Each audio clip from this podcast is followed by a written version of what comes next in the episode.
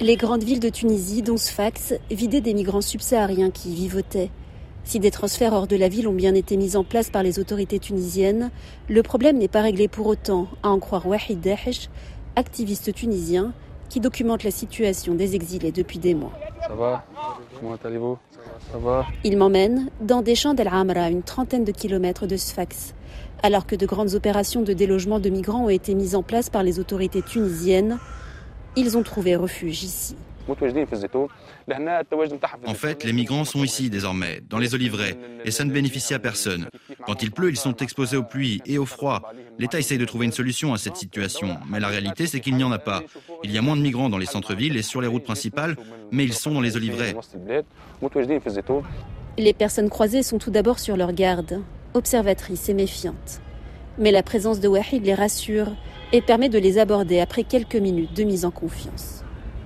Un jeune Guinéen de 22 ans accepte de se confier sur son quotidien à condition de rester anonyme. Nous ne nous sentons pas en sécurité ici parce que eh, eh, la population, peuvent venir à n'importe comment, à n'importe moment. Donc on est là, on a peur, on vit avec la phobie. Mais à chaque jour, même aujourd'hui, j'ai été à la boutique, ils m'ont poursuivi, vous voyez ma chaussure, ça a été coupé aujourd'hui. Donc nous sommes tombés, on a pris les cours des gens, les chiens aussi nous ont sachés. Le lendemain de cette rencontre, ce jeune Guinéen a été raflé en sortant d'une échoppe, justement. Là où ça fait deux jours comme ça, on n'a pas la nourriture ici. Ces déportations sont régulières en Tunisie.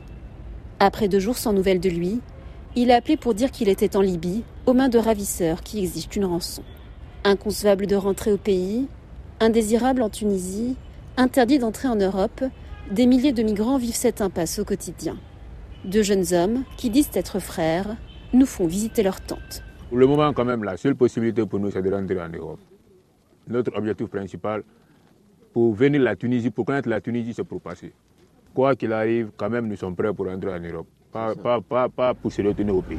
L'Europe, un horizon aussi magnétique que périlleux.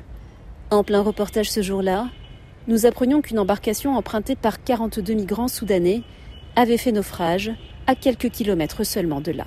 Aucun survivant n'a été retrouvé. Amira Suilem, de retour de l'Amra, RFI.